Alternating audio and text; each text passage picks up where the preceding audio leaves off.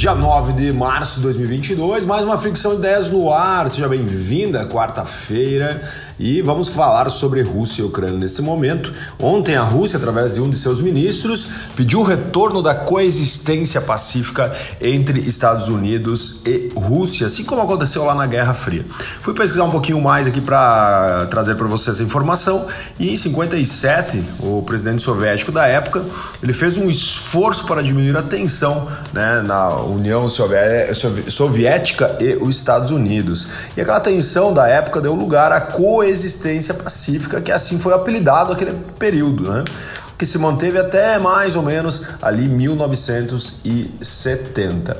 E neste momento a ideia da coexistência pacífica seria mais ou menos da mesma forma. A gente sabe que a Rússia está sendo altamente abalada, principalmente o que tange a, a economia. Então naquela época aconteceu um período que eles chamaram de distensão, né? ou seja, as duas grandes potências estavam tensas no sentido econômico, no sentido bélico, e na época eles, entre aspas, respeitaram aquela ideologia de cada uma delas e diminuíram os ataques, principalmente na propaganda ideológica, como está acontecendo agora, né?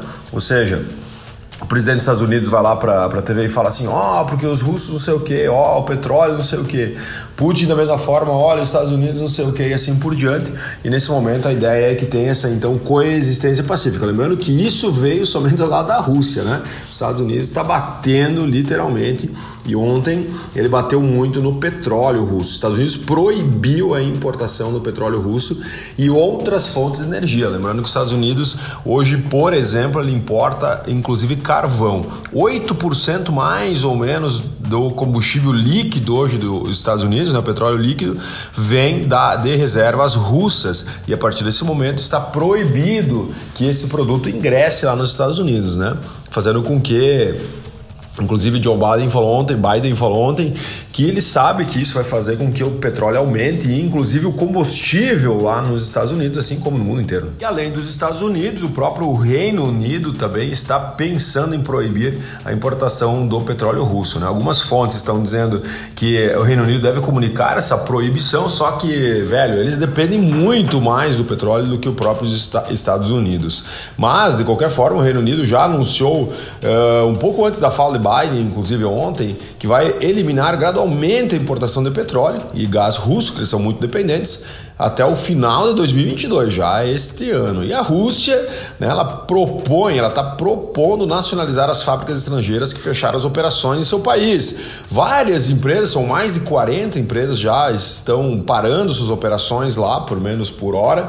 E empresas como Toyota, Nike, outros grandes, por exemplo, varejistas também pararam suas operações. E a Rússia está propondo, cara, vamos nacionalizar isso, vamos colocar nossas marcas, nossas bandeiras e vamos derreter as vendas vendas. Só que, cara, eles estão ficando cada vez mais isolados. E isso é muito ruim. Será que eles podem virar uma Coreia do Norte? Hum, não sei não, hein? Precisamos acompanhar, até porque a Rússia é um parceiro comercial do Brasil.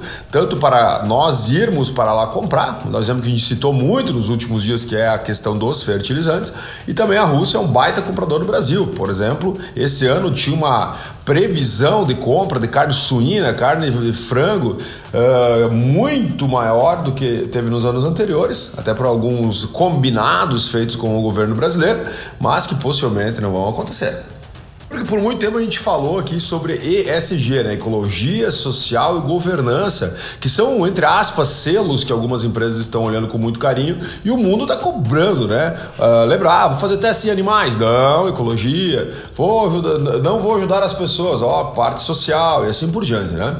É um selo realmente é, que está entrando uh, no radar de várias empresas, óbvio, muito bem é, cobrado pelas pessoas. Então, hoje o próprio cliente tem muita voz ativa. Você vai olhar o rótulo e talvez você investe ou não investe naquele produto através do que a empresa acredita. E o ESG está batendo muito forte na Rússia. Mais de 40 empresas deixaram a Rússia muito pela pressão do próprio mercado, do próprio cliente.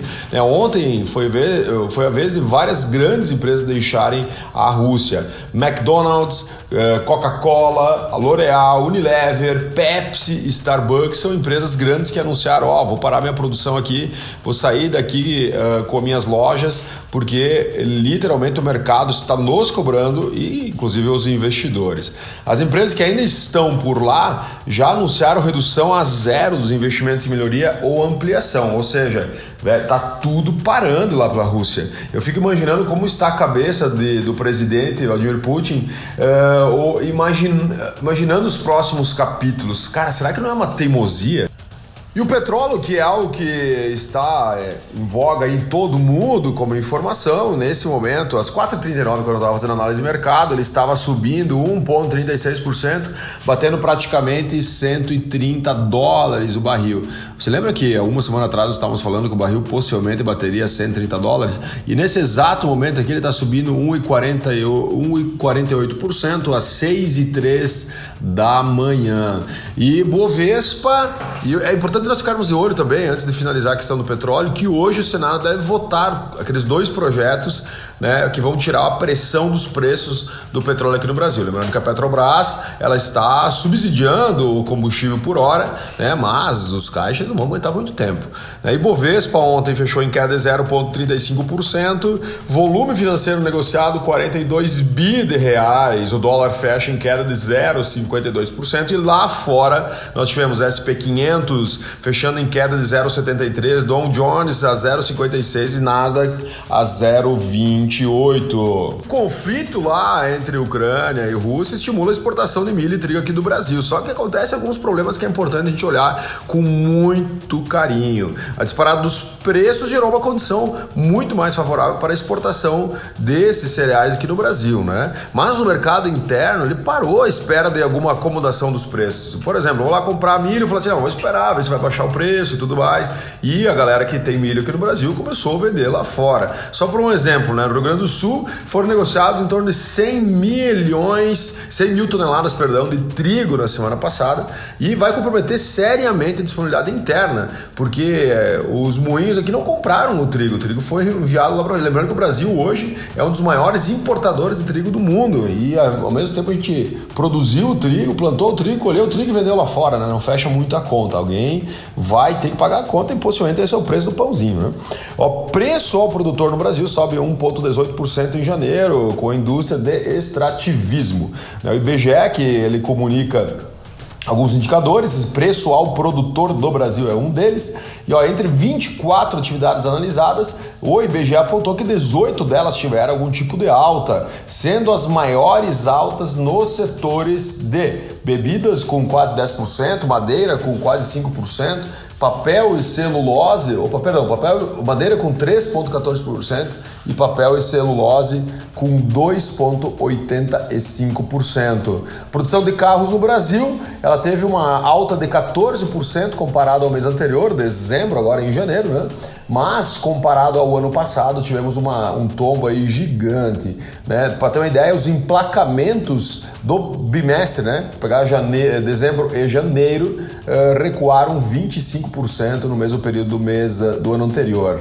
Demandas da Azul, ontem nós falamos sobre a Gol, linhas aéreas, muito alusiva ao fluxo do dinheiro. A, a, a Gol teve eh, uma subida acima de 30% na demanda dos seus voos e a Azul cresceu 20,1% no relatório que foi comunicado ao mercado ontem. Isso é muito importante para nós estudarmos o fluxo do dinheiro. Ah, Alexandre, mas eu não tenho nada a ver com o transporte aéreo. Cara, sempre tem, né? Porque se aumentou o transporte aéreo, quer dizer que as pessoas elas estão viajando um pouquinho mais. Agora a grande pergunta é se o teu persona está viajando e se esse, essas viagens dele mudam o fluxo do dinheiro. É muito importante nós olharmos para isso para conseguir planejar os próximos capítulos. E os carros podem baixar 4,1% até 4,1% com esse, essa nova retirada né, da líquido do IPI. Lembrando aí que nós tivemos um corte de até 25%.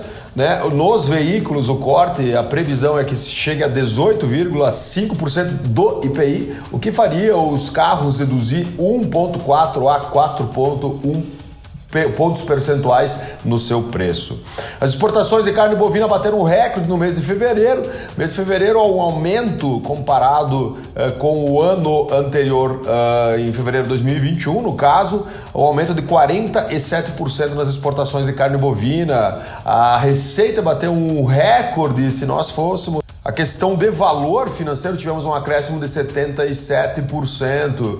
Nos dois primeiros meses do ano, a venda de carne bovina no mercado internacional atingiu 342 eh, mil toneladas, uma receita estimada em 1,7 bi de dólares, crescimento no volume, né, na volumetria de 36% e no faturamento 62% ante o mesmo período do ano anterior. E a China continua sendo a nossa maior exportadora de carnes com 41% das exportações, lembrando que a gente baixou um pouco do ano passado, onde ela representava 47% desse volume.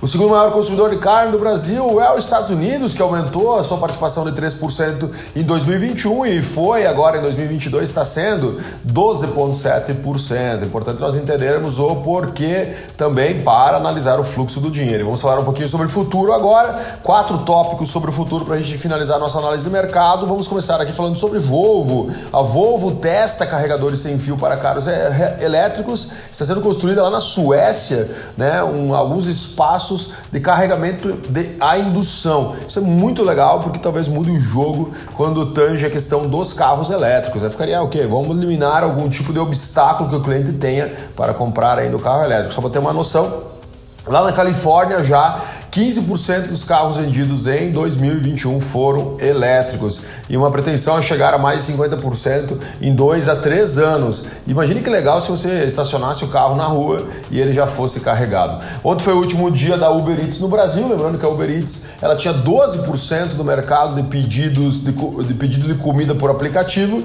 mas ela não conseguiu resistir à grande potência iFood, que está com cerca de 80% de participação do mercado e a Uber Eats resolveu resolveu sair do Brasil e ficar nas outras, nos outros 40 e poucos mercados em outros países que ele está. Uh, novo iPhone SE foi lançado ontem, ele vai chegar no Brasil mais ou menos em torno de R$ 2.400. É o telefone de entrada né, da Apple e nos Estados Unidos a pré-venda será no dia 11, agora na sexta-feira. Startups de compra coletiva, só para a gente finalizar nossa análise do mercado de hoje, uma startup chamada Trella recebeu um aporte de 25 milhões de dólares para expansão aqui no Brasil. Pensa, ela foi criada em 2020, nós estamos em 2022, e ela faz o quê? Ela vai lá e faz compras em volume eh, lá nos produtores rurais para vender em condomínios. Né? Então ele faz tipo, uma compra coletiva, barateando em torno de 20 a 60% do custo da compra. Beleza, meus queridos, minhas queridas? Um ótimo dia. Espero que o seu dia seja literalmente com muita luz.